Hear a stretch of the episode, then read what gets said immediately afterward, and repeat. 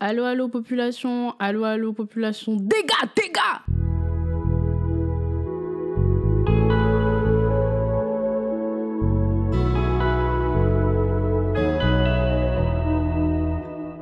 C'est la dernière fois qu'on recommence cet épisode.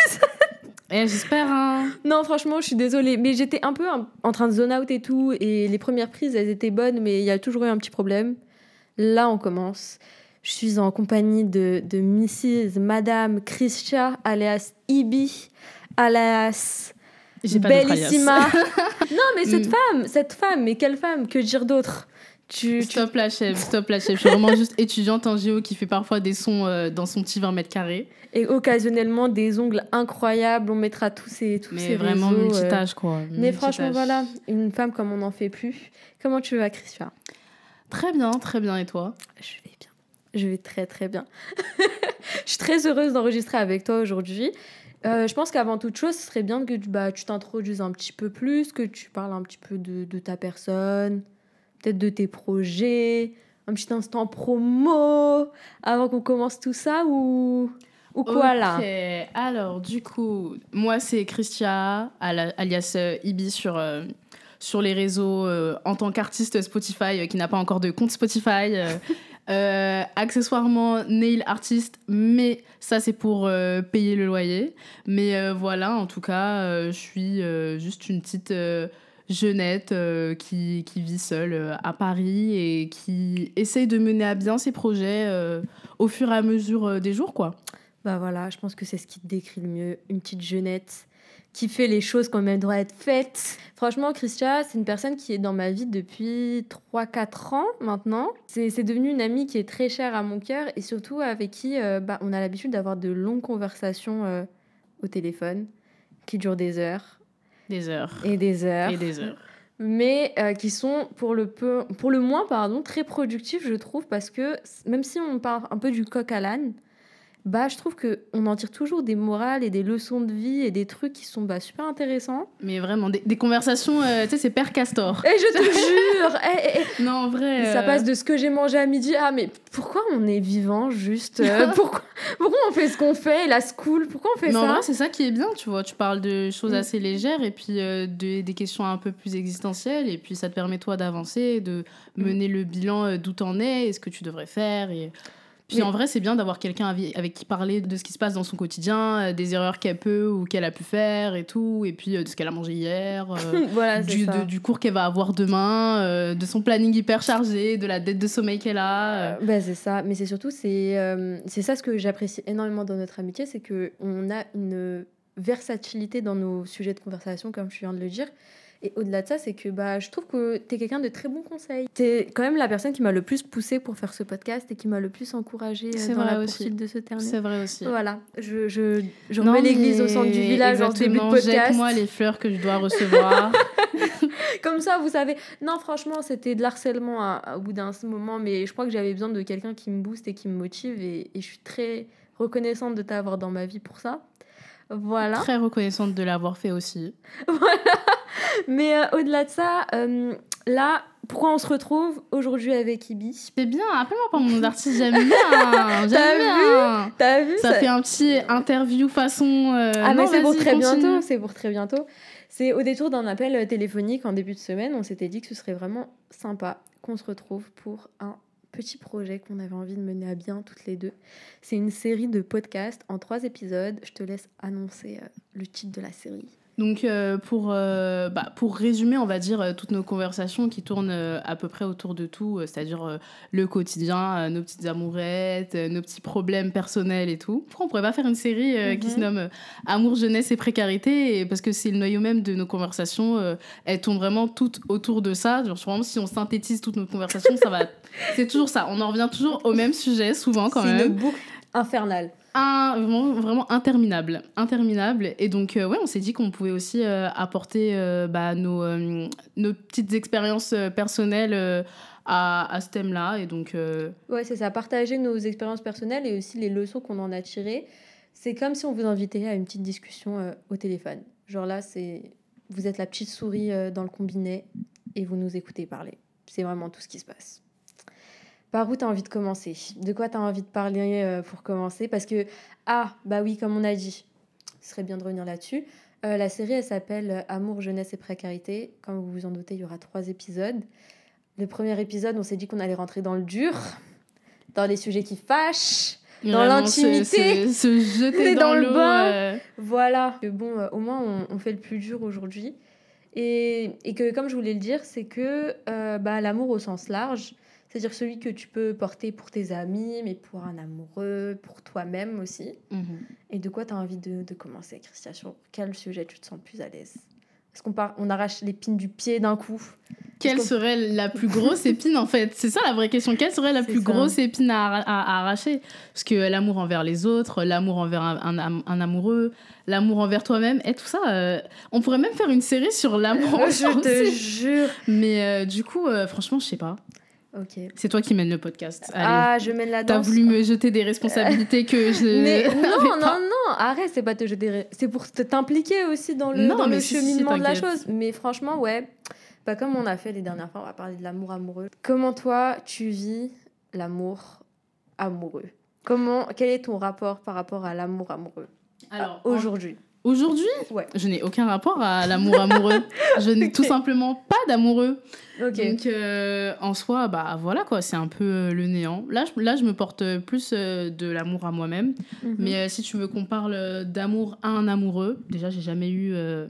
Enfin, j'ai jamais été amoureuse, mhm. déjà, pour commencer. Parce que si on parle d'amour amoureux, tu sais, le grand amour avec un grand A, ça, je l'ai jamais connu.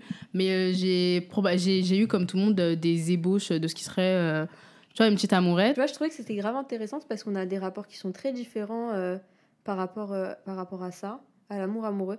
Genre, à contrario, je suis vraiment un cœur d'artichaut, c'est-à-dire que je tombe amoureuse tous les quatre matins.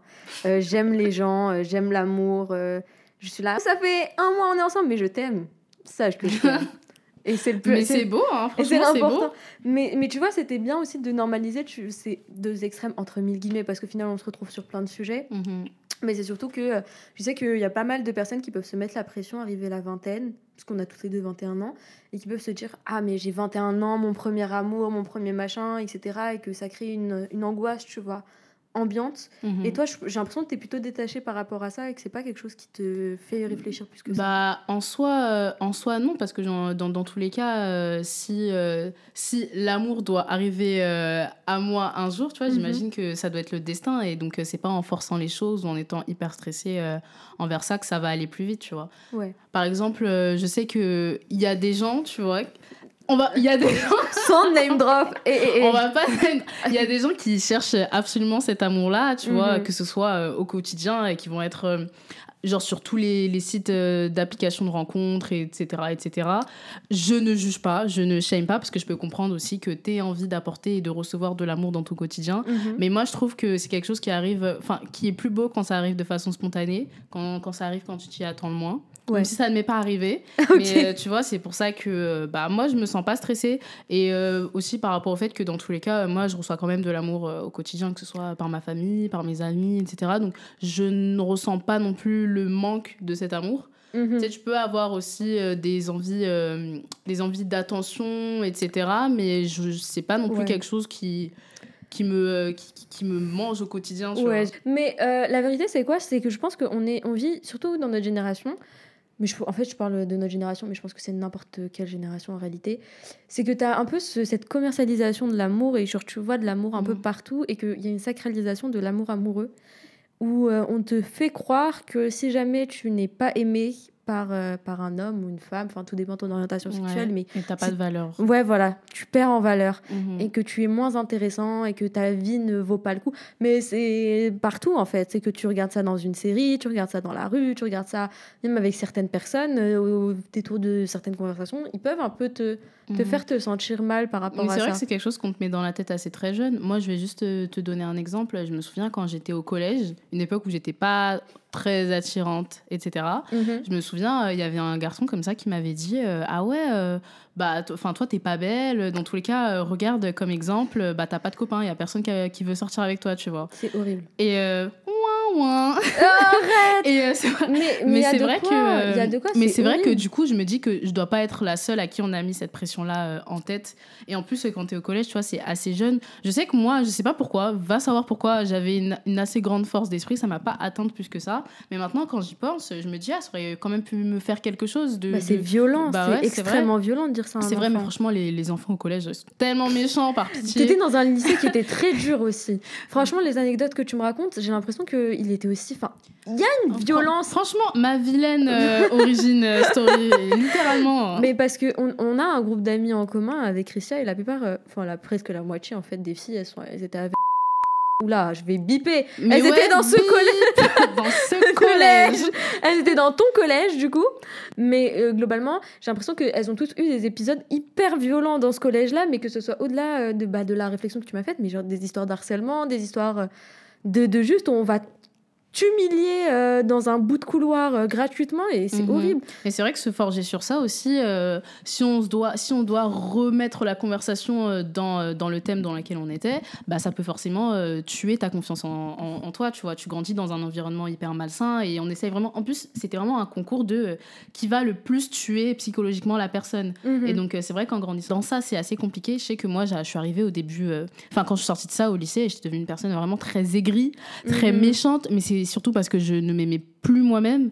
Je me cachais dans mes vêtements. Je sais que, euh, je sais que euh, bah, ma mère euh, l'avait remarqué. Elle me dit Mais tu t'habilles toujours en noir, tu mets toujours des, des vêtements larges. Même si j'aime beaucoup m'habiller en noir et je le fais toujours aujourd'hui, je sais que les raisons pour lesquelles je le faisais à l'époque-là, c'était pas forcément les bonnes. Ouais. Et donc, ça m'a mené aussi, du coup, directement à des relations aussi assez compliquées. Mhm. Mais si, du coup, on doit reparler de surconsommation d'amour, du coup, parce que c'était. le, le, ouais. le sujet dans lequel on était, ça m'a après tout ça, ça m'a aussi fait me rendre compte que ça sert, c'est inutile d'aller euh, chercher l'amour euh, à qui veut bien, euh, qui veut bien te le, Te le donner, ouais. parce que au final, ce sera jamais un, un amour, un amour sain, un amour véritable, tu vois. C'est ça. Mais c'est surtout c'est cette notion d'amour pur. Je ne sais pas si ça fait sens chez beaucoup Mhm. de personnes, mais je sais qu'on en a beaucoup parlé euh, ensemble. Et euh, j'ai l'impression que c'est quelque chose qui se perd euh, pas mal. Ou que on perd un peu de vue et que ça c'est plus forcément l'objectif. Je m'explique. J'ai l'impression, bah, comme on parlait un peu de la surconsommation de l'amour, etc., c'est vraiment... euh, ah, mais ça fait jugeant, comment je vais le dire, et c'est pas, c'est pas l'objectif, et c'est pas le but, c'est, plus un constat. C'est aussi se dire, ok, euh, co- comment on redéfinit l'amour? Comment on définit ce qu'est aimer quelqu'un Est-ce que c'est quelque chose que, qui est un produit de consommation et qu'on peut avoir à l'appel Ou est-ce qu'on chérirait pas un peu plus le truc et qu'on dirait, ok, c'est, pas a once in a lifetime thing, mais, mais quelque chose, tu vois, genre, qui, se- qui se Mhm. travaille, qui se nourrit, qui est pur, qui, qui n'attend rien de l'autre, qui. Tu vois Tu sais que, tu que je peux comparer ça à, à- à- tu sais, quand tu t'achètes un colis, T'es Mhm. contente de recevoir ce colis-là, genre tu, tu, tu dis ah ouais c'est à moi, euh, c'est à moi, je suis super contente de l'avoir, et qu'au final euh, après que le, le- après que le temps passe, tu l'as porté plusieurs fois et euh, t'en as un peu rien à faire de ce hum, de ce de, ce- de cette petite commande, de ce petit vêtement que tu t'es acheté, et qu'au final bah tu le jettes, tu le mets de côté et puis euh, Tu parce regardes la que- pile s'accumuler là. t'en- et puis tu t'en achètes un autre, tu vois. C'est ça. Et la pile, bah voilà, et, et la pile s'accumule. Et c'est ça que je vois en fait, c'est ça que j'ai l'impression que. On que- tend vers ça énormément. Ouais, ouais. exactement. Parce que euh, du coup, euh, la plupart des gens aujourd'hui euh, enchaînent les relations sans chercher à connaître la personne avec qui ils sont euh, à l'instant T, tu vois.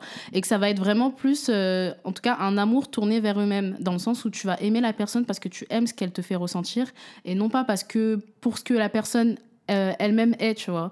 Parce que euh, ça va être, euh, je sais pas comment expliquer, parce que tout le monde a des défauts, tout le monde a des qualités et des Mhm. défauts. Si t'aimes pas vraiment une personne, ces défauts-là, ça va forcément te faire fuir. Alors que, enfin, je sais que c'est les, les- les défauts, forcément, c'est des choses que tu, qui te dérangent, mais juste des petits trucs euh, qui font que tu sais que c'est cette personne-là et pas une autre. Et pas parce que cette personne-là te correspond à tel ou tel pourcentage, euh, cette personne-là. Et euh, c'est pas dans le sens, je pense, tu ne vois pas les défauts parce que tu les vois. Tu sais que c'est des choses. euh, tu, tu pourrais les nommer. Si la personne elle, elle dit ouais, enfin quels sont mes défauts, tu lui dirais ouais, c'est bah, c'est ça. J'avoue, tu fais ça aussi. Mais ça va pas te déranger plus que ça parce que l'amour que tu portes à la personne est plus important que les défauts qui, qui Mm. peuvent aussi entacher la relation entre guillemets. ça. Mais, c'est, mais ça aussi, ça c'est, je pense, au niveau de toutes les relations humaines, c'est-à-dire que ce soit amical, que ce soit amoureux. En fait, tu, tu jauges, euh, est-ce que cette personne en vaut la peine Mhm. et est-ce qu'elle mérite euh, d'être dans, mon- dans mon cercle, en fait, euh, malgré le fait que bah, elle agisse telle qu'elle agisse? En fait, c'est aussi euh, mettre tes boundaries Mhm. dans, un certain, dans une certaine mesure. C'est te dire avec quoi moi je suis OK. Mhm. Parce que tu as défauts et défauts. Oui, bon, non, mais on, on va pas non plus euh, enjoliver la chose parce que bon, non, franchement, il y a des défauts, il y a des défauts aussi, euh, faut pas non plus abuser. C'est ça. Franchement, euh, il y a certaines. bah, en fait, c'est quand. En vrai, quand on parle de défauts, etc., faut peut-être aussi nommer les choses. C'est que tu as le petit défaut un peu relou. Mm. Genre, ok, ah, cette personne, euh, je sais pas, euh, un peu proche de ses sous. Mm. euh, Ah, cette personne, ah, j'aime pas trop quand, quand elle marche. Je sais pas, genre des trucs bêtes. Mais, Mais, tu sais que plus, je sais pas si, si c'est moi, mais j'ai l'impression que plus les défauts ils vont, ils vont être euh, un petit peu bêtes comme ça, Ouais, enfin plus ça va montrer à quel point t'aimes pas la personne. Parce que si c'est des défauts, genre tu sais les, les hicks ou les Ouais, trucs comme ça, les dans red la- flags. ouais non dans, non les hicks et les, et les red flags c'est deux choses différentes. bah, dis-moi ta théorie, ma chérie. Mais les X, ça va être des petits trucs qui vont te, qui vont te déranger un peu. Et genre, c'est pas des red flags, c'est vraiment des trucs où t'es là. hum. Genre, euh, par exemple, euh, un mec, euh, t'es avec un mec, euh, il se baisse, on voit sa raie du cul. euh, Eh, that- ouais, ouais, j'ai la vision. J'ai la là, vision. ah, tu vois, c'est le petit hum qui te dérange. Alors que red flag, c'est vraiment part en courant. C'est le truc qui va dire part en courant. Genre, au premier date, premier date, il te parle de ton ex, red flag, tu vois. Ça, Ouais, tu vois, c'est- deux choses différentes. Ouais. Et euh, du coup, euh, ce que je voulais dire, c'est que en gros, les hicks en amour, je pense que ça c'est pas censé exister, dans le Mhm. sens où, euh, par exemple, si t'aimes vraiment quelqu'un, c'est pas des trucs qui vont te dégoûter de la personne, tu vois, parce que le dégoût, c'est quand même quelque chose de très fort. Et donc, ouais, euh, vrai. genre vraiment, amour et dégoût, pour moi, c'est pas euh, deux termes qui, C'est pas compatible. peuvent coexister dans une relation. Mhm. Et donc, par exemple, tu vas sortir avec quelqu'un, tu vas dire Ah ouais, putain, j'aime pas trop son rire ou des trucs comme ça. Alors que à la rigueur, non, mais je te jure, premier degré, ça m'est déjà arrivé. Oh my god, Ça de penser ça de de- quelqu'un ou Oui. Ah, désolée, je suis désolée. Je suis vraiment désolée. Et vraiment, ça, c'est des choses qui montrent juste que t'aimes pas la personne, tu vois. Mais je pense, euh, dans le même registre, c'est comme tu parlais des hicks et tout, et d'à quel point euh, ça, c'était pas de l'amour. Je sais qu'il y a des personnes qui vont vraiment analyser les personnes à l'extrême avant de s'engager dans une relation amoureuse, tu vois, ou Mhm. pas Moi, ça va vraiment être là en mode. Ok, donc euh, je fais une liste de ton profil et je vais voir si Et tu es worthy ou pas de mon amour. Exactement. Mais c'est parfois même tourné à l'extrême et que ça peut être limite malsain en fait. Mais tu sais qu'aujourd'hui, avec tout ce qui va être esthétique, par exemple, les gens, ils s'arrêtent aussi à un style vestimentaire. C'est vraiment pas juste à quelqu'un qui s'habille bien ou quelqu'un qui s'habille mal, genre un mec qui porte un skinny. C'est vraiment juste un mec qui s'habille pas dans ce style, genre le style, euh, je sais pas, euh, streetwear, euh, un mec qui s'habille pas euh, Gorp euh, ou un truc comme ça, un mec qui s'habille pas euh, Y2K. J'ai l'impression que c'est un problème typiquement parisien, faut qu'on en parle. C'est un problème de Jones. De Gen. Z là. C'est un problème de Gen Z, de TikTok. euh, bah, c'est un vraiment qui, qui a été apporté avec euh, tout ce qui va être, tu sais, les couples matching. euh, C'est ça, mais c'est l'esthétisation des couples un peu. hmm. Mais, mais après, après, je sais pas si c'est juste quelque chose qui existe vraiment, genre, en mode c'est vraiment un fait de société ou si c'est plus des cas isolés. Je pense que, bah, ça dépend. Ça dépend en vrai. C'est vrai que je pense que, euh, déjà, c'est un truc qui existe plus chez les jeunes, mais ça dépend aussi de quels jeunes. Genre, euh, bah, les gens qui passent euh, énormément de temps sur TikTok, je dirais pas que, mais. euh, mais il y a vois, plus de chances que mais, ça les impacte. Mais voilà, plus, mais c'est ouais. vrai que je le vois pas non plus partout. Des fois, tu vas avoir des couples qui ont rien à voir ensemble. Moi, je trouve ça très beau. Vraiment, je trouve ça, je trouve ça magnifique. Mhm. Mais, euh, mais ouais, ça va être aussi très. Mais c'est vrai que ça va être aussi très parisien. Mais j'ai l'impression que c'est très pas la, la petite. ouais. Les swags de Paris. Oh my god. Non, ça, ça va être dans un prochain podcast. Ah, mais il y a tout un chapitre à, à, pas- à faire sur les swagos parce que c'est compliqué. En tout cas, euh, du coup, on, on consomme l'amour. Maintenant, on, ne le vit plus et on, s'arrête à des choses euh, très futiles, tu vois. Genre, euh, tu te dis, ouais, moi, j'aimerais bien que j'ai telle ou telle personne qui soit euh, comme ci, comme ça, comme Le ci, comme ça, comme ci, comme ça, comme ça et tout. Mhm. Et c'est mais c'est totalement faux, c'est totalement bidon, tu vois. Genre quand t'aimes une personne, tu c'est vraiment une, en plus une personne avec, avec qui tu vas tu vas même pas t'attendre à la base. Genre vraiment si tu y repenses, euh, tu sais quelques années avant de rencontrer la personne, tu te dis ah ouais mais je me vois je me verrais vraiment jamais être avec une personne comme ça, tu vois. Ça Oui. des petits trucs comme ça que, que je trouve vraiment beaux et qui peuvent faire durer euh, durer un couple en soi.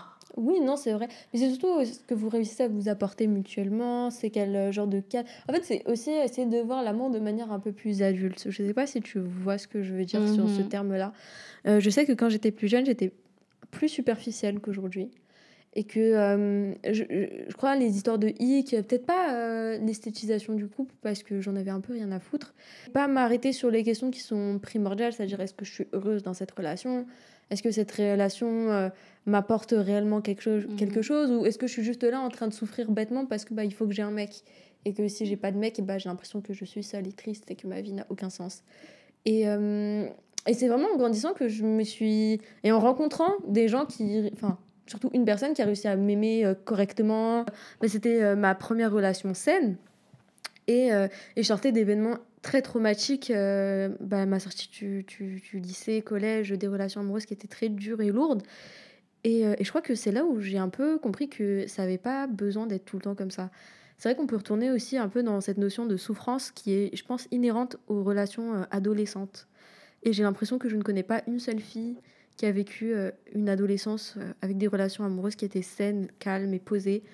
Et la plupart sont tournées vers la souffrance, mais d'une de, manière qui est vraiment genre je sais pas, c'est un peu le girlhood de, de l'adolescence. Je sais pas si tu vois de quoi je parle. Mais moi, je me souviens quand, bah, quand quand je parlais avec euh, bah, mon, mon, petit groupe de, de, copines, notre petit groupe de copines, on se disait ah ouais mais c'est trop bizarre qu'en fait toutes nos premières expériences amoureuses elles aient été catastrophiques. Mhm. Mais vraiment euh, il y en a pas une pour attraper l'autre. Vraiment chacune chacune des, des, des, expériences mais vraiment euh, traumatiques tu vois et qui nous ont vraiment bah, mangé aussi pendant pendant un moment. Et donc mm. on se dit mais c'est inévitable genre t'es obligé de connaître ça. Mais alors mais en fait c'est surtout le truc que quand t'es jeune et tes premières expériences tu vois tu tu sais pas où mettre tes barrières tu sais pas si telle ou telle chose est euh, normale dans une relation. Mm Tu sais pas si euh, tu te dis, ah ouais, bah eux, euh, eux ils sont ensemble. Enfin, j'imagine que ça doit être pareil dans d'autres relations et tout. Genre, tu te dis que quand. je sais plus, sais plus ce que je disais. Non mais je, non, mais je vois totalement ce que tu veux dire. C'est qu'en gros, tu n'as tellement pas d'expérience que tu es prête à dire bonjour à tout. À Exactement, tu pas d'exemple de ce que c'est qu'une relation saine. Genre, si ta première relation, c'est ton, premier, ton premier essai dans tous les cas, donc tu t'es pas au courant de ce qui se fait, ce qui se fait pas. Toi non plus, en plus, quand tu es assez jeune, tu te connais pas, tu sais pas où mettre tes barrières. Et donc, au final, bah, tu te casses la gueule, quoi. Oui, c'est ça. Bah, quand, quand tu es jeune, tu vis tout avec une intensité et un truc de. Enfin, il y a une fatalité à ça. Et genre, c'est tout est hyper fort. Et j'ai l'impression que quand, plus tu grandis, plus ça se Ouais, en vrai, c'est vrai, parce que même si je suis pas tombée amoureuse, je sais que quand j'étais plus jeune, euh, mes, mes, mes relations, euh, c'était l'ascenseur émotionnel. Mais en même temps, tu vis, tu vis que de ça. À la rigueur, euh, bah, il y a quoi? Il y a l'école, t'as pas de travail, t'as pas de loyer à payer, t'as pas d'activité outre que l'école. Donc, quand t'as une relation amoureuse et tout, c'est vraiment snap tous les jours, appel tous les jours, etc., etc. Tu vas pister la personne, tu vas regarder ses réseaux, tu vas regarder ses likes. Tu dis des choses mais, alors qu'aujourd'hui, on n'a plus le temps pour ça. À la rigueur, bon, il y a des gens qui le font peut-être. Malheureusement, nous, nous avons un travail. Après, euh, quand tu es jeune, tu as aussi énormément cette notion d'obsession, même si elle arrive aussi quand, quand, quand tu es plus, tard, vieux, quand es plus vieux ou aussi plus tard euh, dans ta vie. En tout cas, quand tu es plus jeune, tu vas souvent être obsédé par cette personne parce que c'est un sentiment nouveau. Tu te dis, enfin, c'est vraiment l'euphorie. Tu te sens, euh, tu te sens, je sais pas comment tu te sens. C'est la première fois que ça t'arrive et tu te dis, ah ouais, ah comment ça se fait et tout que cette personne me fait ressentir telle chose et tout. C'est un truc de fou. Tu es là, tu es, stressé à l'idée d'envoyer un message à, la personne, euh, le coup de dopamine quand la personne t'envoie un message et tout. Ça. Ah là là. Et, hein. ça, et ça se nourrissait de rien, genre. C'est-à-dire que c'était vraiment. Euh... Enfin, t'as, as cette beauté-là de l'amour juvénile, on va dire, mais c'est que. Genre en mode, t'es, es content euh, d'un regard, t'es content d'un, d'un petit truc dans les couloirs, t'es les comme une... contact dans la cour de oh récréation. mon Dieu mais... Il m'a regardé Il m'a dit bonjour et Genre vraiment, et puis t'es là, tu peux, tu peux franchement et puis t'en fais des montagnes de rien. Vraiment délulu. toi, t'es avec tes copines aussi les, qui te nourrissent de ta hey Ah, t'as vu, mais regarde comment il te regarde. Non, mais c'est sûr, il, il, il, a juste regardé. Il a louché, poteau, il a un strabisme, ton gars. mais, mais, oui, non, c'est ça, c'est que t'as vraiment ce truc où tout est décuplé, mais c'est. Ah. Du coup, je sais pas ce qu'on pourrait conclure sur euh, l'amour adolescent, sur un peu euh, cette, cette période-là de nos vies. Mais euh, t'aurais des choses à rajouter Bah. Sur ce... Bah, juste euh, qu'en soit, ouais. Euh, ouais. non, mais globalement, euh, c'est vrai que maintenant qu'on y parle, c'est que l'adolescence, ça te marque, bah, comme on l'a on, l'a quand même pas mal évoqué, mais par son, son, caractère nouveau, de première fois, de machin. Mais, mais c'est vrai qu'après, le rapport à l'amour et à l'estime de soi. Parce que je trouve que l'amour, c'est quand même, même au-delà de l'amoureux, c'est que ça, y a une connivence assez proche avec l'estime de soi. Mhm. Et que c'est vrai que ça se forge encore plus tôt. Bah ouais. Bah, je sais que personnellement, quand j'étais au lycée, euh, il y a des trucs qu'on m'a fait, mais qu'aujourd'hui, je ne pourrais jamais laisser une seule personne me faire ça de toute ma vie. Parce que forcément, euh, tu grandis, t'as pas tellement confiance en toi. On ne dit pas souvent que t'es belle, on ne dit pas souvent qu'on t'aime et tout. Donc, euh, vas-y, il y a un petit mec vite fait qui va te donner de l'attention. Euh, c'est bon, genre, tu vas, tu vas en faire le centre de ta vie et qui, tu vas te laisser te faire tout et n'importe quoi. Et tu vas laisser te dire tout et n'importe quoi. Alors que euh, tu vaux beaucoup mieux que ça, mais juste tu le sais pas. Oui, c'est ça. C'est ça. C'est que tu as vraiment aussi cette question de. Je pense que la façon dont tu vas percevoir l'amour à cet âge-là, c'est aussi pas mal défini par l'amour que tu as reçu plus jeune. Dans quel cadre tu as évolué plus jeune? Quelles ont été tes représentations de l'amour? Quelles sont tes attentes et tout? Parce que euh, je pense qu'il y a quelque chose aussi où si jamais tu as. Après, c'est pas, c'est pas, c'est pas universel. C'est pas tout le monde qui réagit de la même façon face à une même situation. Mais je pense que globalement, transition.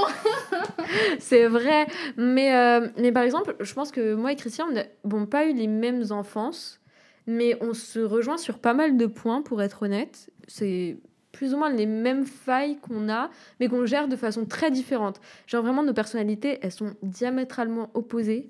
Ouais, Nana et Hachi, euh, pour ceux qui ont la référence. Vraiment, je vous jure. Qui est Nana, qui est Hachi, Je- vous je- saurez très vite dans la conversation. mais ouais, mais juste euh, qu'en gros, euh, bah, bah, pour poser un peu le contexte, on a grandi dans des euh, familles, euh, on va dire, assez conflictuelles, Mhm. où, euh, on se où ça se disait pas beaucoup je t'aime, ou en tout cas, on, on a eu une enfance où euh, l'amour était un peu euh, compliqué au sein du foyer. Ouais, c'est ça. Et du coup, ça s'est forcément bah, transmis dans nos relations. Après, c'est vrai que je pense que en dehors du fait qu'on ait eu des problèmes familiaux bah, très jeunes et très tôt euh, dans notre vie, je pense que aussi euh, les premières relations et les premiers rapports à l'amour qu'on a eu, reçu et donné ont aussi euh, Ouais, grandement cas, influencé. euh, notre façon, nous, d'aimer les gens, tu vois. Moi, je sais que j'ai grandi dans une famille où, bah, forcément, on se disait pas je t'aime, on euh, c'était un peu conflictuel etc et en plus de ça euh, moi je vais bah, en tant que en tant que jeune noire en tant que jeune noire en France celles qui savent savent bah forcément c'était un peu compliqué tu, tu, tu grandis avec avec peu de confiance en toi parce que forcément en plus moi je viens du 77 donc c'était la campagne on n'était pas Très beaucoup de noirs ouais. c'était ouais, c'était très, c'était très caucasien autour. et donc, euh, on est en France, on est en France, mais euh, voilà pour euh, C'est pour, pas tant euh, le dire. problème, euh, le caucasien, c'est euh, le racisme Oui, qui en exactement, exactement. Bah que ce soit que ce soit caucasien ou pas caucasien, parce Ouais, qu'au c'est final, moi quand j'étais au collège, t'avais t'avais beaucoup de noirs et d'arabes, mais ça a pas ça a pas non plus changé le fait que j'ai euh, subi énormément de colorisme, euh, de, de, de racisme de la part de mes confrères aussi, euh, comme découle. des, comme des autres. Et donc, très jeune, j'ai bah, j'ai vite compris que j'étais pas désirable, qu'on ne m'aimerait pas. Et puis, on me le disait, en plus, on me le disait souvent que, ouais, t'es trop moche, personne t'aimera jamais et tout. Ça va. je vous promets que ça va. Ouais. Parce que dans tous les cas, c'était c'était qu'au collège, même si c'est une grande période de ta vie. Mais c'est juste pour dire qu'en tout cas, ça a forcément, moi, influencé ma façon d'être et ma façon d'aimer. Parce qu'au final, j'ai été un peu plus dure par la suite. Euh, surtout que au lycée, pour poser aussi le contexte euh, post-collège, j'ai eu euh, mes premières euh, relations. En tout cas, j'ai eu les, premières, les premières ébauches de ce qu'était une relation. J'ai eu mes premières attentions, mes premiers, premiers émois, etc. Et c'était pas forcément avec des personnes qui étaient très. Bien intentionné. voilà, très bien. C'est des personnes très mal intentionnées, effectivement. Et donc, ça a été compliqué pour moi, euh, par la suite, euh, d'être euh, assez vulnérable parce qu'au final, je grandis dans un truc où c'est on me, enfin, on me met à terre à chaque fois que j'essaye d'être un peu vulnérable. Donc, je me dis, ah bah, au final, si moi je me renferme, je, je, je connaîtrais plus cette souffrance-là parce que c'était c'était quand même une souffrance, même si j'en parle de façon légère, mais en tout cas, vivre dans un contexte où toi, on te donne pas d'attention et les seules fois où on te les donne, c'est avec à côté énormément de, de mauvaises, de mauvaises choses, de mauvaises intentions. euh, ça, te, ça te durcit un peu et forcément, ça te rend moins apte à euh, aimer euh, totalement et de façon euh, décomplexée. C'est ça, mais c'est surtout d'une violence inouïe.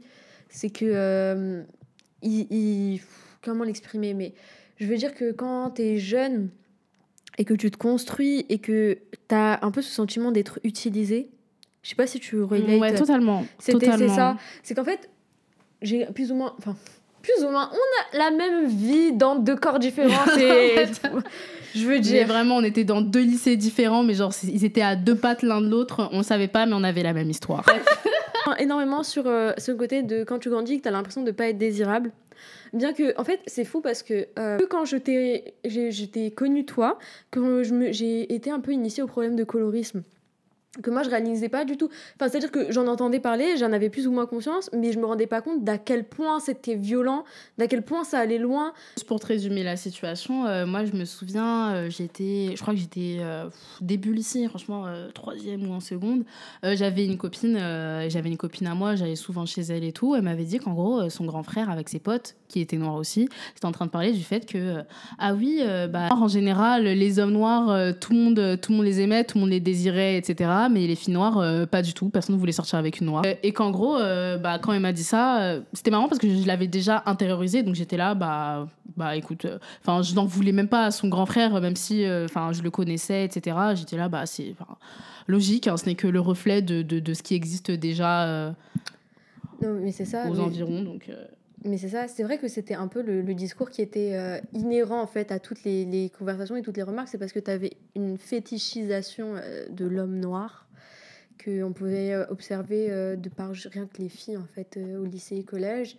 Et à côté de ça, une violence inouïe et surtout qui était totalement gratuite envers les femmes noires et qui était totalement injustifiée. D'autant plus, je pense, là où on a grandi, qui était vraiment, je pense, très violent. Enfin, enfin, non, franchement, les histoires étaient très violentes. Mais vraiment, cette ville-là, c'était trop le ghetto. c'est c'est Je ça. comprends rien à cette ville. C'est- la bagarre matin, midi, soir, tous les jours. L'anarchie, Mais l'anarchie. ça. À qui pouvait faire le plus de mal à, à, à qui un être humain euh, lambda, mais c'est surtout tu vis en fait dans le personnage, dans le dans la sphère publique et tu te prends des tollés et tu te prends des réflexions et des choses, mais, Mais c'est- lunaire en fait. Et pour rebondir à ce qu'on disait initialement, c'est que oui, euh, je me, je me, ma- malgré le fait que moi ça n'avait pas été aussi violent que toi, j'avais subi aussi tout ce, tout ce problème au niveau de l'apparence physique. Avait vraiment ce truc de, on me pointait énormément du doigt par rapport à mon physique, pas spécialement mes origines, ce qui encore quelque chose de différent, tu vois. C'est pour ça que je veux bien souligner la, la, la chose. C'est que quand ça touche à ton origine, à ce que tu ne peux pas changer sur toi-même, c'est d'une violence qui est tellement forte parce que c'est ton identité, en fait, qu'on attaque. Alors que moi, c'était plus par rapport à mon physique, mais le fait est que, au final, ça ça m'a un peu fait les mêmes failles que toi. C'est-à-dire que I was seeking validation, tu vois. Genre, Mhm. j'avais besoin qu'on me dise que, ben, en fait, je suis jolie, ben, en fait, je suis acceptable, ben, en fait. Et euh, quand j'ai. Parce que j'ai déménagé euh, courant du collège et j'étais partie dans un établissement qui c'était en campagne, etc. Il y avait énormément de racisme. Et, euh, c'est là où, par contre, mon identité a posé problème. Et vraiment, c'était, ouais, c'était hardcore. Enfin, c'était plein de petites remarques. Et en même temps, à ce moment-là, je commençais à forger mes premières relations un peu amoureuses, etc. Et comme tu disais, j'avais vraiment des attentes qui étaient très hautes. Et j'étais. Enfin, pas tant d'attentes hautes, en fait. C'était plus. euh, j'étais en mode, mais aimez-moi. Choose me. Oui, pick me Ah non, mais c'était vraiment ça. Puis euh, dans, dans la même lignée, je sais pas si on en a parlé, je crois que si. Mais, euh, mais tu te rendais compte que tu n'étais pas aussi euh, désirable. Enfin, de par aussi les représentations. Voilà, c'était ce que je cherchais à dire depuis un moment aussi. Mhm. C'est que, bah, euh, aussi au niveau des médias, au niveau des séries, au niveau des films, la meuf racisée, c'est pas la, c'est pas la go, hein, c'est la, pas c'est la la bonne copine c'est pas la love interest. euh. c'est la bonne copine sur le tech. Et, euh, et je sais que les. Le, bon, je vais faire une petite aparté pour qu'on voit d'où vient mon envie de parler de ce sujet-là. Je, sais, je crois qu'on en a déjà parlé toutes les deux. Mais ce truc de l'amour, ça me fait beaucoup penser au podcast de Lataille sur euh, l'Arab Love. Et je voulais juste faire une petite aparté sur ça. Ils avaient beaucoup parlé euh, d'un peu de la représentation euh, amoureuse, mais plus centrée par rapport euh, aux personnes maghrébines. Et ils avaient dit, enfin, ils en avaient parlé des chroniques Wattpad. Tu sais que je voulais le dire, mais, Mais j'étais là, non, elle va dire oui, parce que j'avais parlé de Tug Love, chronique Wattpad, Mais il fallait qu'on en parle aussi. Et je vous jure que quand je- j'en ai, enfin, vous savez, j'ai l'impression que l'époque chronique Wattpad, c'était très genre entre toi et toi-même. Moi, je sais que, en tout cas, au, au collège, lycée, j'avais personne avec qui en parler. J'étais un peu là en mode, Eh, c'est mon petit secret, tu vois, genre, euh, c'est ma Mhm. chronique. Et, euh, et quand j'avais écouté le podcast de la taille, c'est la première fois où j'entendais des gens de plus ou moins mon âge être là en mode bah ouais, les chroniques, en vrai, ça a forgé un peu ma, ma vision de l'amour. Je sais que moi, je le prenais avec euh, beaucoup de recul et énormément. Bah, c'est de la fiction. Mais à contrario, je sais que certaines personnes, en en ayant parlé un peu plus, plus tard, bah, ça a vraiment forgé leur image de l'amour. Et je voulais voir si toi, tu as eu ce rapport-là avec tes chroniques, si jamais tu...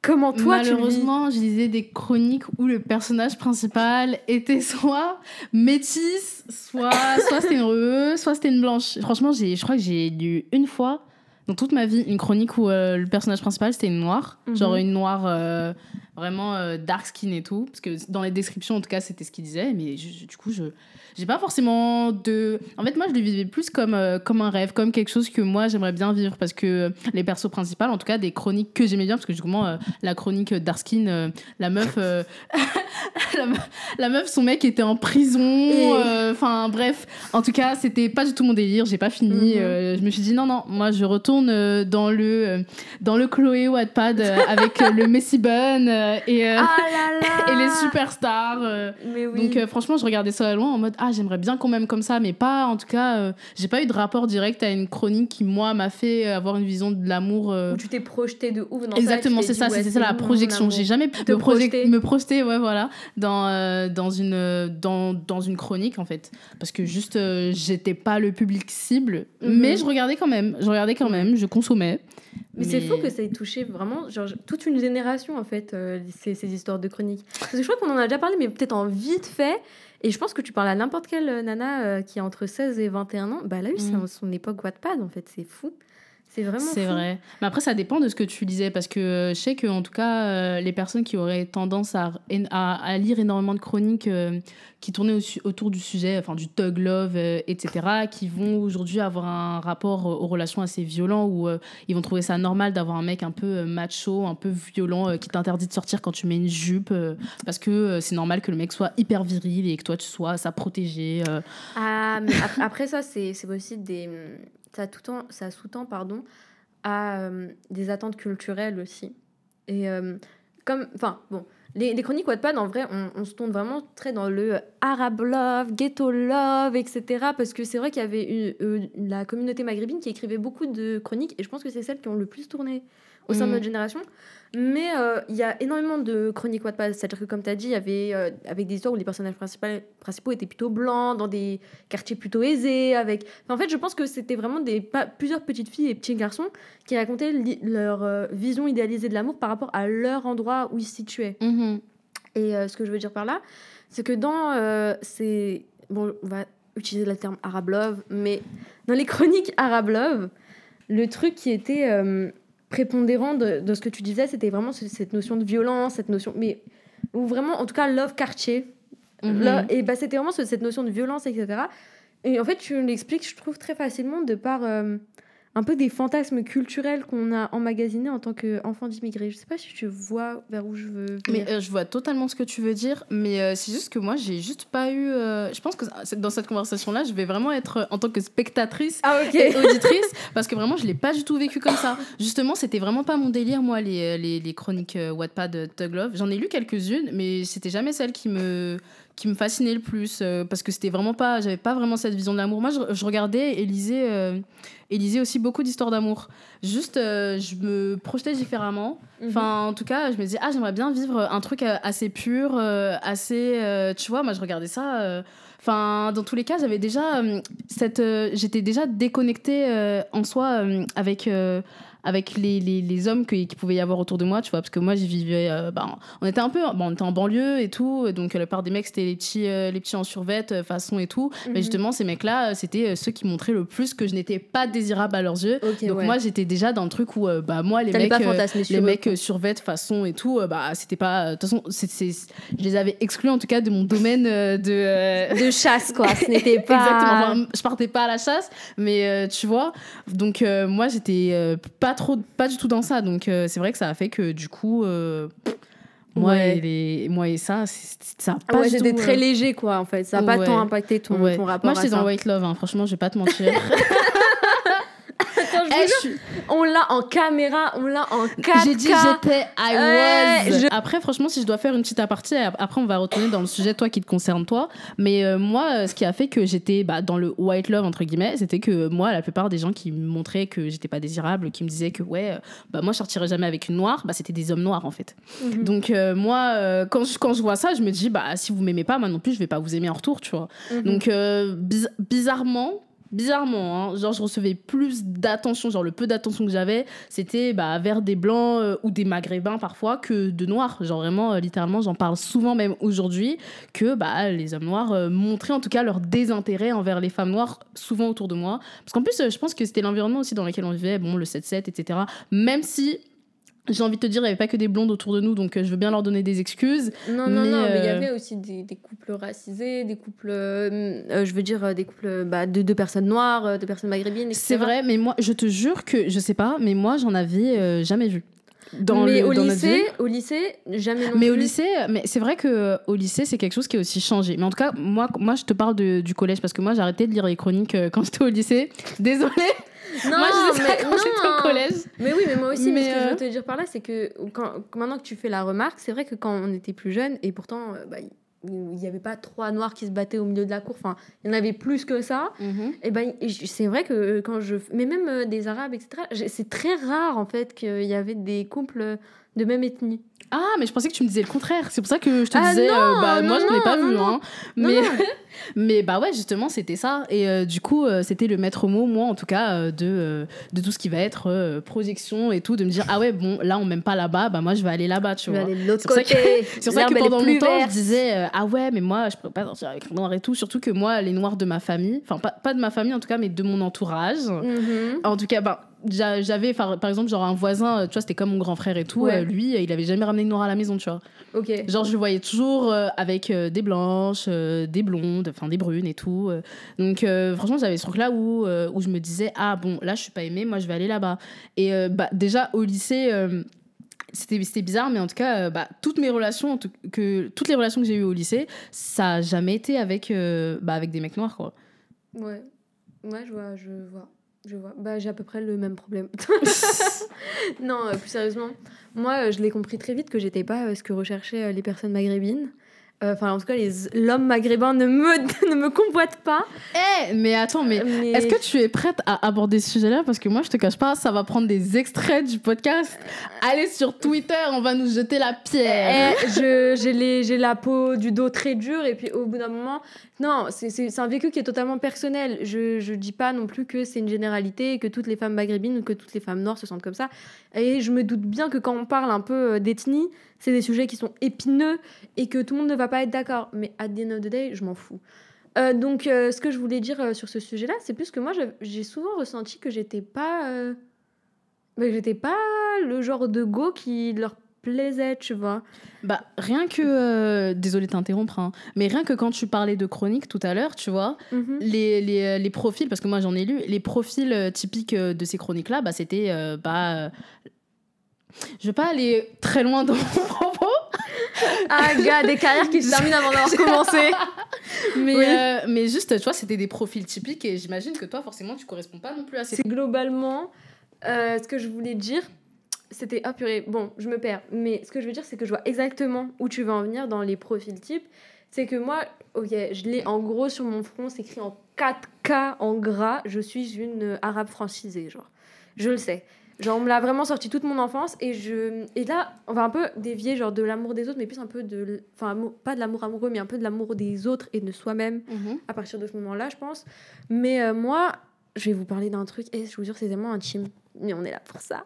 Euh, j'ai grandi dans, quand dans mon école primaire et dans mon collège, j'avais quand même pas mal de maghrébins.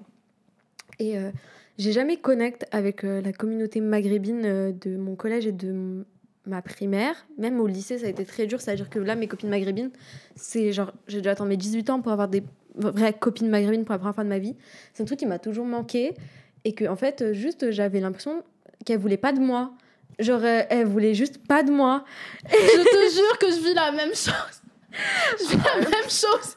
Écoutez-moi Mais euh, par exemple, je vous jure que bah là, j'avais un job étudiant l'année dernière et il y avait énormément de maghrébines et d'autant plus des maghrébines musulmanes. Et euh, parce que bah, dans mon taf, on accepte les femmes voilées. Voilà. Faites que tous les tafs. se- Bon, c'est un sujet pour euh, autre, un Pour autre nos jour. femmes voilées, si vous cherchez un travail, on vous donnera le nom en DM. voilà. Mais euh, tout ça pour dire que, euh, du coup, bah, j'étais là en mode. Oh J'étais copine, genre, elles me disaient copines, elles sont maghrébines, et en plus elles sont musulmanes, genre elles sont voilées. Vous vous rendez compte? Genre, c'est un peu la folie, hein, c'est la false. Et, euh, et bref, tout ça pour revenir euh, rapidement sur ça, c'est que j'avais l'impression juste qu'elle voulait app de moi. Et du coup, bah, j'ai- eu un peu une rupture avec, genre, ma culture, vous voyez ou pas? Parce que j'ai l'impression que quand tu. Ah, je veux vraiment pas rentrer dans les débats genre de séparatisme et tout. euh, Ouais, euh, je pense à que ça, on va l'évoquer assez rapidement aussi. Euh, Moi aussi, je ferai une petite aparté dessus. Mais à ouais. la porte. Mais tout ça pour dire que euh, moi, j'avais envie aussi d'avoir bah, des personnes qui vivaient les mêmes choses que moi. Et je vais encore parler du podcast de la taille, je suis vraiment désolée. hein. Mais je, je trouve que ce que je vais dire, ça se prête beaucoup à ce que j'ai ressenti personnellement. C'est que pour moi, la taille, ça a été le premier podcast que j'avais écouté où j'avais l'impression que genre j'étais comprise et ce truc d'être compris d'avoir des gens qui vivent plus ou moins les mêmes choses que toi qui subissent euh, peut-être le racisme de la même manière que toi, qui ont eu les mêmes codes culturels que toi. Ce sentiment d'être comprise et d'avoir euh, une certaine appartenance à ton groupe ethnique, c'est très important et c'est quelque chose à chérir.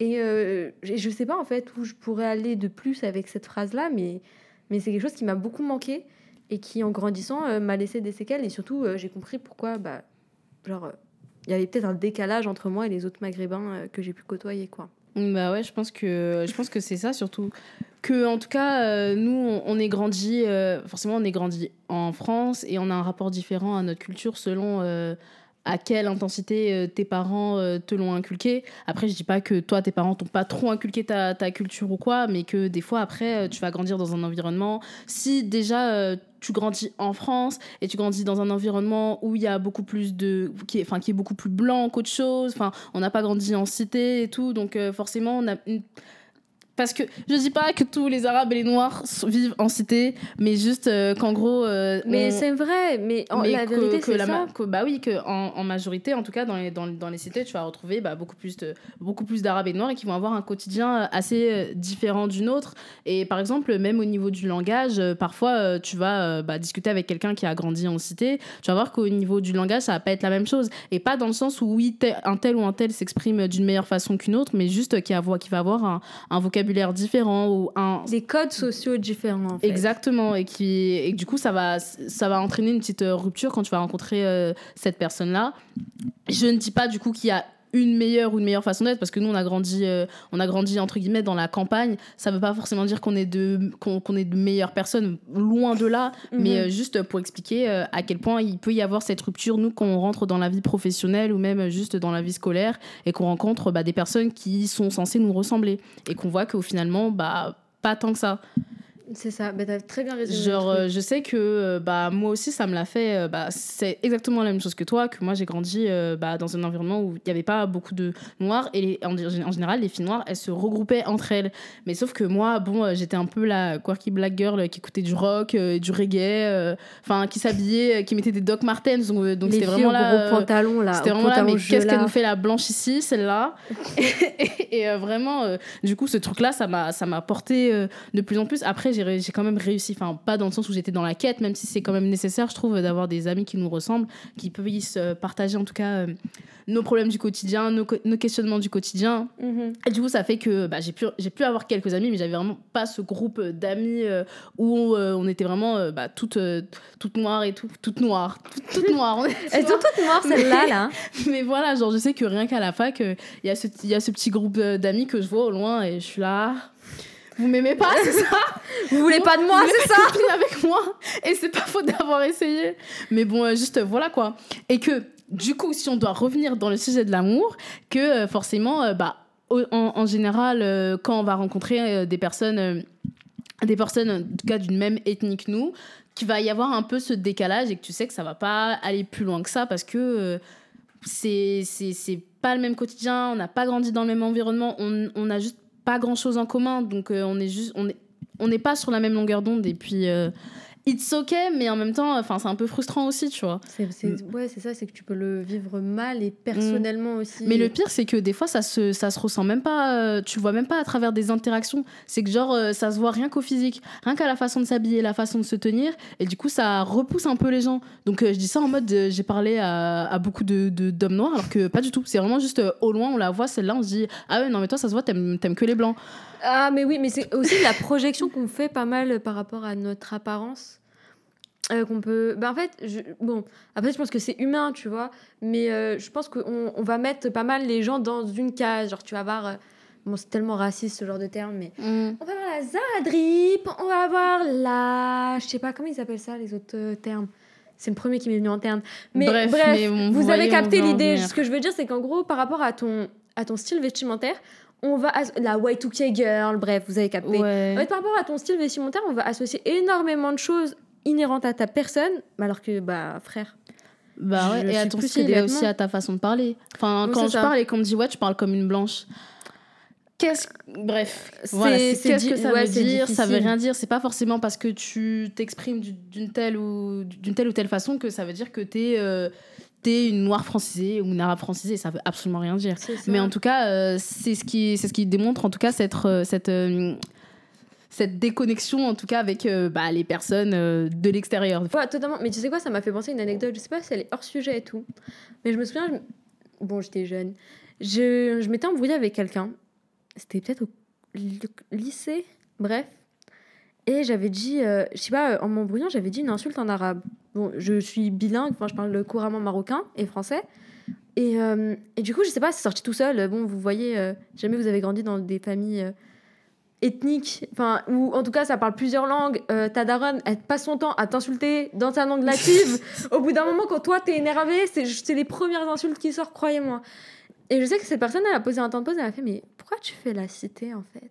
J'étais là en mode, mais, mais c'est vrai que, genre, euh, en fait, c'est aussi ce truc où ta personne, tu vois, ton ethnie, ce qui, ce qui te représente, etc., c'est jugé un peu ghetto, tout de suite aussi. Mhm. Genre, le peu d'appartenance que tu peux avoir à ta culture euh, d'origine, on va tout de suite le stigmatiser et le voir en mode that's so ghetto. En fait, c'est que tu as deux cases dans la vie. C'est que soit tu es ghetto, soit tu es francisé. Mhm. Tu n'as pas de juste milieu. Tu n'es pas genre, une personne à part entière. Tu dois rentrer forcément dans une case et stick to it. Parce que dans tous les cas, c'est tout ce qu'on attend de toi.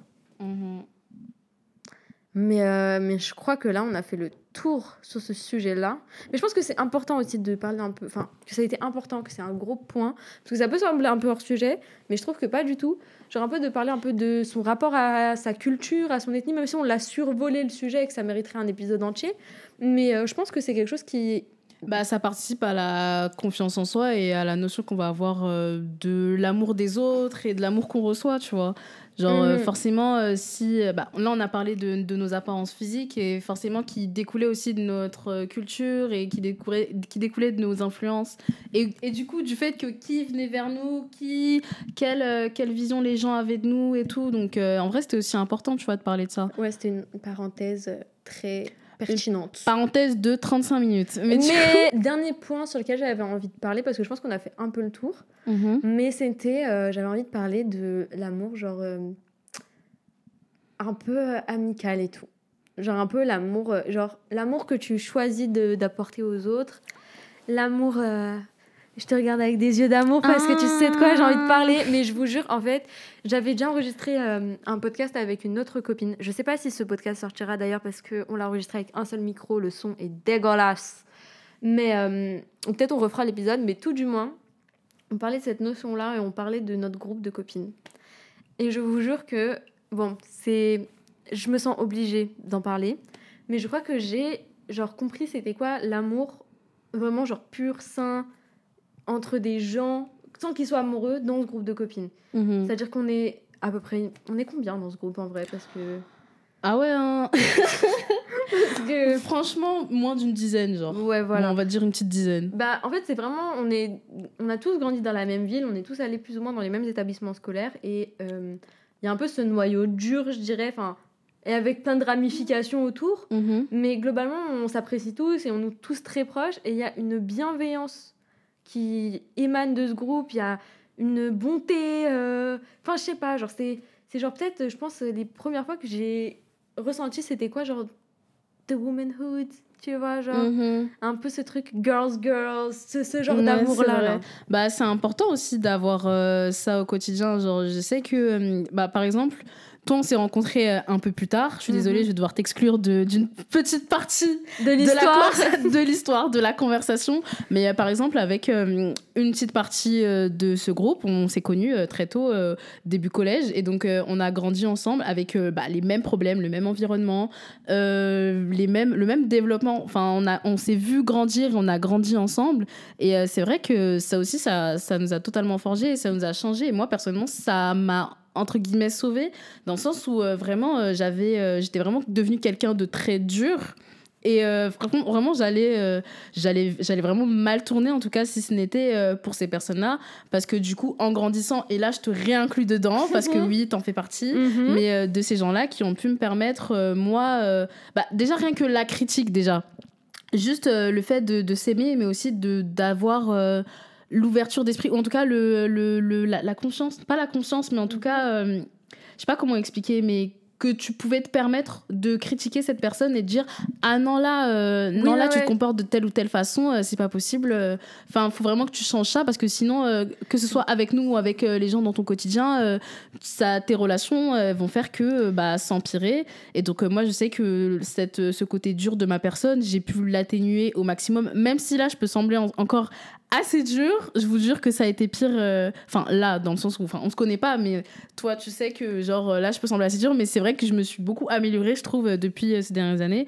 Et que c'était euh, grâce à ce euh, groupe d'amis. C'est vrai que, genre, quand on parle d'amour, etc., dans nos, dans nos relations avec les filles, c'est qu'on n'est pas non plus euh, le monde des bisounours, c'est qu'on est tous là, oui, oui, oui, oui, moi je t'aime. Il y a eu des bagarres Oui, voilà. Mais s'est ce que je- bagarré. Non, mais je veux dire que il y a aussi cette possibilité de se dire euh, les choses en face et surtout de ne pas avoir peur de se dire la vérité même quand elle blesse. Et je trouve que c'est une chance et que c'est très rare d'avoir des gens qui n'ont pas peur de te froisser et qui n'ont pas peur de te dire les choses comme elles, tu devrais l'entendre.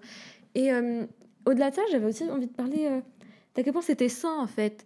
C'est-à-dire que on en avait parlé un peu avec Diana, mais il y avait aussi toute cette notion de euh, il n'y a pas de dynamique de force. Il n'y a pas cette dynamique un peu, parce que tu peux le retrouver pas mal dans certains groupes euh, d'amis, pas forcément féminins, mais des Oui, il y a la d'amis au sens- que tu vas impressionner, il y a ce celle truc. qui, a, qui contrôle un peu les autres et tout. Et là, je te jure que c'est la première fois de ma vie entière où j'ai juste l'impression qu'il n'y a, pas- il y a pas de groupe, il n'y a pas de hiérarchie, il n'y a, pas de- il y a pas de dynamique, de force, il y a pas de... C'est juste des, des go qui s'aiment, quoi, et qui traînent ensemble, c'est tout. Mhm. Bah, c'est ça. hein. Franchement, on a résumé euh, un peu. Vraiment, allez, Mais- salut, c'était la fin du podcast. mais vous, non, mais vous voyez, parce que je sais que Christia, ça la met un peu mal à l'aise de parler. Allez, je vais sortir de la pièce, ça va me donner chaud là. Non, mais par exemple, vous- enfin, t'en as un petit peu parlé, du coup, je me permets de rebondir Mhm. dessus. Mais c'est que c'est vrai que t'es quelqu'un qui a, hum, bah, comme euh, t'as pu le dire un peu plus tôt dans le podcast, eu des expériences traumatiques très jeunes. Ou au-delà de ça, et je pense que ça n'est pas inhérent de ça, c'est aussi un peu de ta personnalité, c'est que t'es pas quelqu'un qui est trop dans l'affect et trop dans l'émotif. Et je sais qu'avec euh, le groupe, t'as quand même réussi pas mal à t'ouvrir euh, à nous.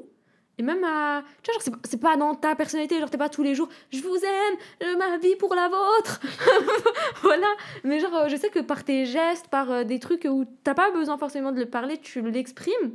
Et que nous, juste, on le capte. Et je trouve ça trop beau, genre. Bah, merci. Vous voyez? Vous voyez? Et, et même, genre, euh, je veux dire que. euh, je sais pas si c'est pertinent ce que je veux dire, mais je vais rebondir sur ce qu'une copine, un copain nous- au commun nous a dit.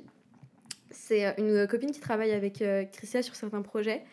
Et euh, bah, il y a pas longtemps, on, on, on s'était toutes vues, etc. On a fait, nos choses.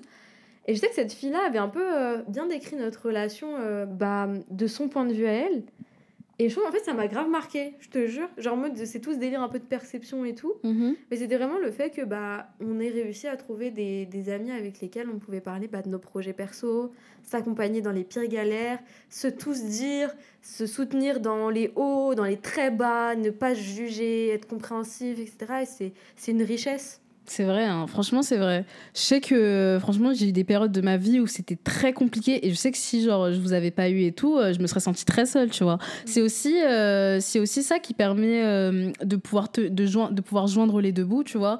De dire que, ah ouais, même si j'ai telle ou telle galère, je sais que j'ai ces personnes-là autour de moi, je suis sûre qu'elles pourront être là, que ce, soit, que ce soit psychologiquement ou par des actes et tout, mais au moins qu'elles qu te laissent pas en galère à dire, parce que je sais que dans des d'amitié, tu vas même pas pouvoir parler tes problèmes parce que tu sais que tous tes potes, enfin tes potos vont dire ah ouais chaud quoi. Alors que non, pas du tout. Euh, quand on a quand l'une d'entre nous a un problème, euh, on va se réunir, euh, on va chercher des solutions, on va être là, mais ça va. Et puis c'est même pas juste on va tenter de régler le truc sur le mhm. coup, c'est que après coup aussi, tu vas demander à la personne ah du coup comment ça va? et tout. Je sais que j'ai eu des soucis a pas si longtemps que ça et que récemment j'avais reçu un message d'une des personnes qui disait du coup ça a été avec ton truc et tout, ça s'est bien passé? Et moi je lui avais répondu que oui, mais elle était là ah ok c'était pour savoir si, euh, si ouais, j'aurais pu t'aider, mais vu que ça va mieux, bah tant mieux pour toi et tout. Euh, bah, je continue à faire mes choses et puis c'est tout, tu vois. Et puis c'est même pas le fait de se parler tous les jours, parce que des fois on confond euh, l'amitié de ouais, on s'appelle, on se parle tous les jours et tout. non, c'est juste qu'on se voit même de temps en temps parce qu'on a toutes nos vies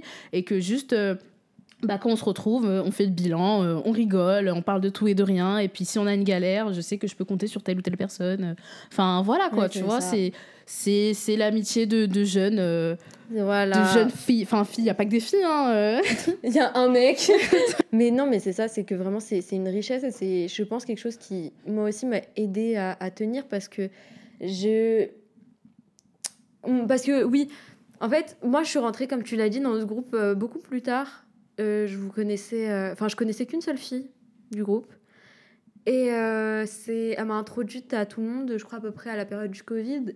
Et, et c'est vrai que j'ai ressenti genre euh, tu vois une cohésion de groupe et genre un truc et et je sais pas genre une sororité mhm. que j'avais jamais expérimenté avant parce que j'avais déjà eu des copines filles des trucs mais c'était il y avait toujours un peu euh, je sais pas quelque chose c'était c'était pas ce type d'amitié là et c'est la première mhm. fois de ma vie où vraiment mais tu sais que genre euh, genre je sais pas si je t'en avais déjà parlé, mais en tout cas, ça, c'est quelque chose qui se construit. Hein.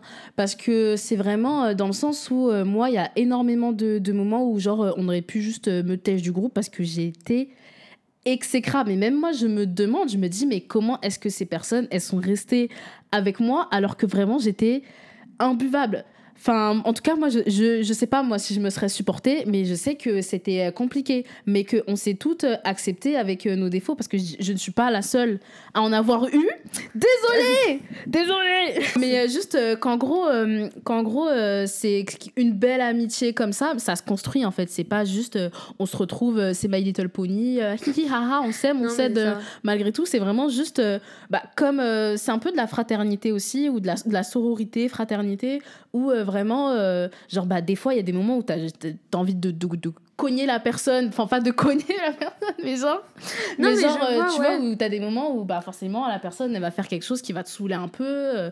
et puis, tu vois, genre, je sais que très jeune, quand, bah, quand on était un peu plus jeune et qu'on avait des embrouilles ensemble et tout, ça allait parler sur l'une sur l'autre et tout, ça, mais ça avait jamais ça allait jamais en tout cas parler à la personne en face ou peut-être euh, par hasard en vite fait mais du coup ce qui a parfois euh, causé des embrouilles mais c'est parce qu'on était jeunes et bêtes franchement on a fini par régler ce souci ou maintenant bah t'as un souci avec quelqu'un t'en parles directement à la personne et tout. Mais c'est juste que genre juste pour vraiment mettre le point sur le fait que c'est pas instinctif et c'est des choses et c'est des choses et des relations qui se construisent sur le temps. Tu vois t'es jeune t'es un peu bête et tout t'as une personnalité enfin t'es pas à ton full caractère development et tout tu as énormément de choses à régler, mais au moins tu sais que tu peux le faire avec les gens autour de toi et qui t'aiment pour toi, même si tu as des défauts qui peuvent faire fuir les gens, tu vois. Ah, ben, on a énormément de chance. Et, en fait, c'est vrai que des fois, on se regarde et on se dit juste, non, franchement, on a de la chance de s'être trouvé. Mmh. Mais tu sais que des fois, euh, ce, qui est, ce qui peut être compliqué avec ce type d'amitié, en dehors du fait que l'amitié, euh, bah, elle est incroyable, c'est que du coup, euh, pour rencontrer d'autres personnes, t'es vraiment avec assez. Lucie, je te jure, mais t'es vraiment assez réticente à l'idée de rencontrer de nouvelles personnes parce que tu sais que t'as tes potes et tout qui peuvent être là et tout.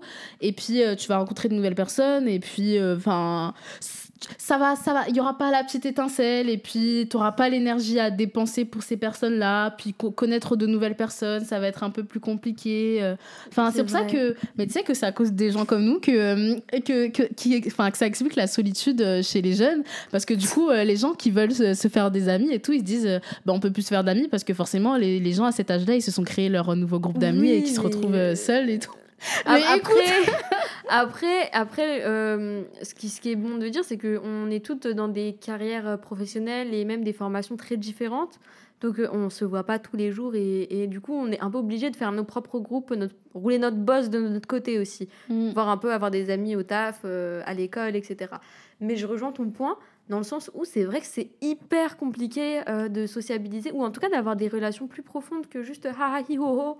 Rigole bien à l'école. euh, en dehors de vous, là, vraiment, la plupart de mes potes, bon, allez, faut- je, vais, je, vais, je vais être méchante sinon, hein, mais genre, je, je me suis fait genre euh, deux, trois potes depuis le lycée, quoi. Le reste, euh, hi hi, ha ha, ho ho, quoi. C'est ça, c'est dur. C'est dur. Parce que c'est surtout, j'ai-. Parce que comme on l'a dit, une, une amitié, ça s'entretient.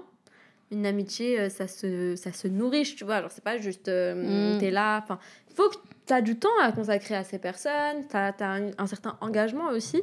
Là, c'est comme une relation amoureuse, tu vois. Genre, je, je trouve que c'est un peu. Allez, on re-rentre dans le vif du sujet. Non, pas du tout. Mais ce que je veux vous dire, c'est que on, on a trop l'impression qu'on hiérarchise un peu les relations et je, je trouve que en termes de temps, en termes d'affection, etc., euh, c'est plus ou moins équivalent. Donc, tu fais pas Bah, ta vie avec tes potes. Bah, mais tu sais que je trouve que l'amour que, que tu peux porter et recevoir de tes amis, ça peut aussi énormément aussi influencer euh, l'amour euh, en général que tu peux porter à une personne, genre l'amour amoureux. Ouais, c'est vrai. Hein. Je sais pas comment expliquer ça. Parce que dans le sens où, bah, comme l'amour de tes parents et euh, que, enfin, l'amour que tu as eu euh, dans, dans ton environnement familial peut influencer euh, ta conception de l'amour, je trouve que l'amitié aussi, elle peut, euh, elle peut euh, changer ta conception de l'amour. Parce que forcément, tu as des gens qui t'aiment, donc tu te dis, ah, mais c'est pas, c'est pas impossible qu'on puisse m'aimer comme je suis, tu vois. Parce que vraiment. C'est pas une idée extravagante, genre. Tu vois, exactement. Et en plus, euh, avec euh, l'amitié, ce qui est bien, c'est que vraiment, tu même plus euh, toute cette notion de, de physique ou, d'attractivité où c'est vraiment juste, euh, bah, tu, tu aimes cette personne et tu as choisi d'être avec cette personne parce que tu, tu l'aimes, mais vraiment avec toi. Enfin, dans l'idée de rien recevoir en retour. Parce que dans tous les cas, euh, l'amitié, euh, enfin, je sais pas comment expliquer, mais tu- même si tu donnes, mais il y a pas forcément des arrière-pensées. Parce qu'au final, qu'est-ce que tu. Vraiment, c'est pas, c'est pas quelqu'un avec qui tu te projettes dans, non plus dans cette personne, je lui ferai des gosses, tu vois, potentiellement. Et, et je, je dirais oui à l'hôtel. Mais, mais oui, c'est ça, c'est que c'est beaucoup plus léger, mais c'est surtout euh, cette notion, comme tu as dit, qui est très importante, c'est de se voir euh, aimer euh, pour qui on est Mhm. à l'extérieur. Mais c'est aussi pouvoir s'accepter, nous, comme on est à l'intérieur. Ouais, c'est deux notions qui sont très liées. Je pense pas que tu besoin d'avoir toutes tes shit together pour forcément pouvoir être aimé à l'extérieur. Et je trouve que c'est un truc qu'on a un peu instauré dans les réseaux sociaux en mode ouais, euh, avant de pouvoir aimer quelqu'un ou être aimé, il faut que toi tu t'aimes et tout. Je pense que c'est des notions euh, transversales. Tu peux vraiment euh, travailler les deux en même temps et que l'un peut aider l'autre et inversement en fait. Et que c'est pas forcément une corrélation et que. Enfin, il n'y a pas de cause à effet par rapport à ça. Non, mais euh, bah, c'est vrai. Après, je suis pas sûre d'être totalement euh, d'accord avec toi sur le sujet. Mhm. dans le sens où euh, il y, a, il y a quand même un niveau d'amour que tu dois te porter à toi-même avant euh, de te lancer dans quelque chose, tu vois. Mhm. Genre, euh, je sais, bah, forcément, euh, si t'as pas tant d'estime que ça de toi, tu risques euh, de te retrouver dans des situations où euh, tu vas te laisser, je sais pas comment, je sais pas comment, je sais pas comment expliquer ça, mais en tout cas, euh, tu vas t'abandonner à une personne et tout parce que tu tu t'aimes pas énormément et genre l'amour que la que qu'une personne peut te porter peut être plus important que l'amour que tu peux te porter à toi, tu vois. Oui, non, oui, c'est la notion de ouais, tu peux t'oublier, etc. Et, et ça, c'est une réalité, c'est un risque aussi. Et qui, qui est important de le prendre en compte. Mais ce que je voulais dire, my point, c'était que, en fait, vous sentez pas euh, indigne d'amour. Ah vois. ok, non mais ouais. Et c'est que, en fait, euh, attendez pas qu'il y ait un bon moment parce qu'il y aura pas de bon moment et saisissez euh, les choses comme elles viennent. Et que quand c'est les bonnes personnes, que ce soit amicalement ou amoureusement, tout se passera bien, genre. Et, euh, et je sais qu'il y a peut-être beaucoup de personnes qui nous écoutent qui n'ont pas euh, forcément de groupe d'amis ou peut-être d'amis tout court. Et euh, c'est aussi un message d'espoir que je voulais leur donner, c'est-à-dire que. Enfin, pas d'espoir, en mode. Eh, c'est la dernière. Oh, oui, vous voyez ce que je veux dire. Ce que, ce que, ce que j'entends par là, c'est plus. pendant très longtemps, par exemple, personnellement, j'ai été très seule et j'étais quelqu'un de très solitaire et que j'avais pas réellement d'amis et que je restais avec des gens par dépit et parce que je ne voulais pas me retrouver seule, plus que par affinité ou parce que ces personnes-là m'apportaient quelque chose. Euh, je sais que c'est dur de s'en rendre compte quand on est jeune et c'est dur de poser certaines barrières, mais écoutez-vous euh, et dites-vous que vous n'êtes pas obligé de subir ce genre de relation et qu'il y a mieux aussi dehors et que des gens qui vous correspondent vous attendent en fait. Et que it's up to you, tu vois, de les découvrir et d'être assez ouvert pour accepter, euh, pour accepter ça? Bah franchement, vraiment quel monologue. Euh, franchement, je peux pas mieux conclure. Je pense que c'est une très belle conclusion. Voilà. Très belle conclusion. Voilà. Allez, salut, bonne soirée.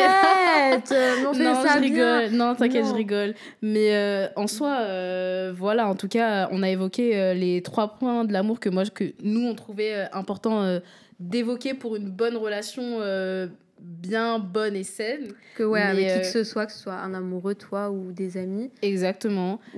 Mais ouais, on a fait le tour. Hein. Quoi, qu'est-ce qu'il y a?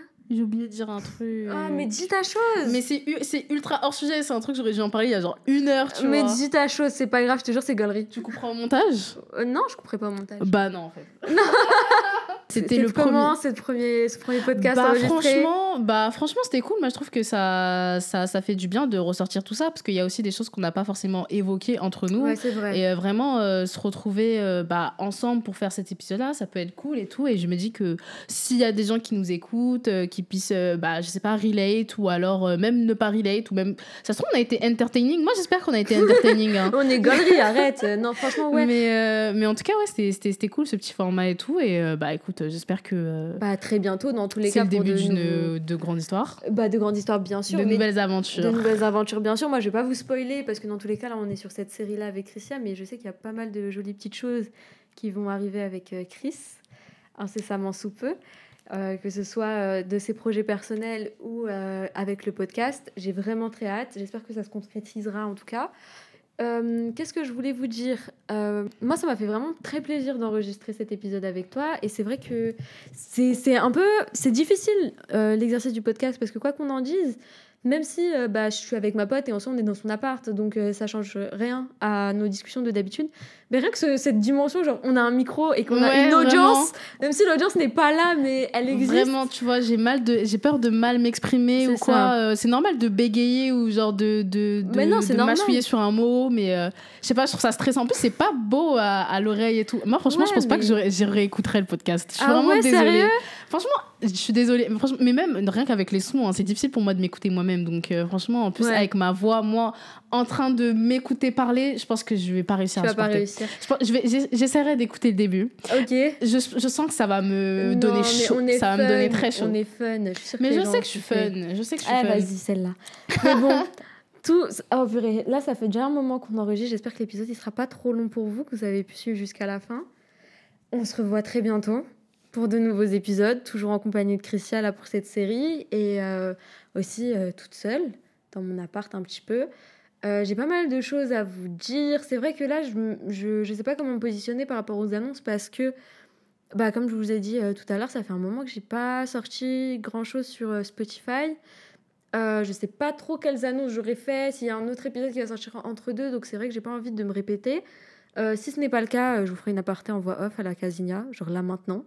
Et euh, si c'est pas le cas, euh, bah, vous savez qu'à écouter les épisodes d'avant hein, pour avoir les news. Moi, je peux rien y faire. Elle parle d'une meilleure façon à tes auditeurs, je ah, rêve en fait. Mais euh, dans tous les cas, on se retrouve sur Instagram à autosabotage. là, je vais être un peu plus active et surtout, je vais vous parler des nouvelles sorties. Comme ça, ce sera plus simple aussi pour avoir toutes les infos. Je fais plein de gros bisous. Ok, bah passez une bonne soirée, bonne journée.